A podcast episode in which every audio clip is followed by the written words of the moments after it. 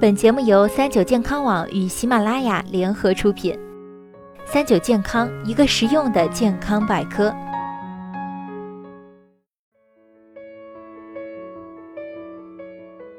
嗨，大家好，欢迎收听今天的健康养生小讲堂，我是主播探探。西药中啊，有不少药物都被明确标识有肾毒性作用，大家在使用这类药物时一定要留意。很多常见的抗菌药，像大青霉素、环丙沙星。磺胺药、红霉素、四环素、抗结核药、抗真菌药物等都有一定的肾毒性作用。像青霉素、头孢霉素之类，如果服用剂量过大，也会产生肾毒副作用。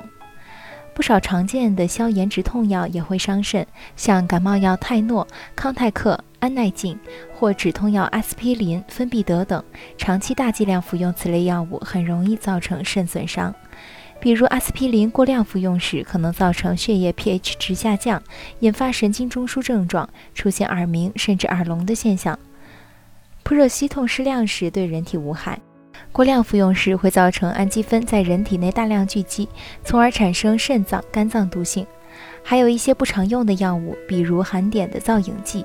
以及阿霉素、顺铂、甲氨蝶呤、丝裂霉素、长春新碱等抗肿瘤的化疗药物，对肾脏也有直接的毒性作用。生活中有不少人喜欢混用感冒药，但很多感冒药成分类似，原本就有一定肾毒性，多种药物混用也就等于加倍剂量，肾毒副作用的危险性也就大大增加。除了西药以外，其实中药里啊也有不少伤肾的药物。有肾毒副作用的中药不仅种类繁多，有些毒性还十分猛烈，不仅对肾脏损害，甚至还会危及人的生命。中药里面容易造成肾损伤的主要有这些：一是植物类，像雷公藤、草乌、木通、牵牛子、巴豆、芦荟、山慈菇、钻地风、夹竹桃、泽泻、防己。丁香、钩藤、苦参等等；二是动物类，比如蜈蚣、蛇毒、斑毛之类；三是矿物类，像铅粉、雄黄、砒霜、水银、铅丹等。另外，不少中药、中成药里面还含有一种物质叫马兜铃酸，这种物质不仅能导致急性肾损伤，还有致癌作用。像上面提到的木通、防己以及马兜铃、天仙藤、细辛等，都是含有马兜铃酸的中药材。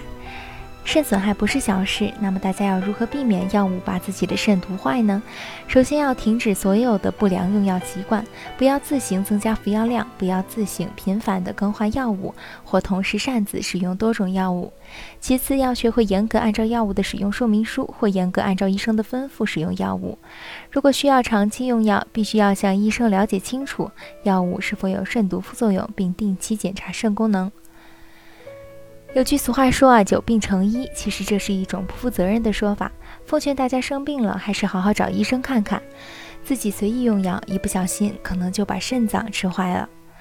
好了，今天的节目到这里就要和大家说再见了，我是主播探探，我们下期再见吧。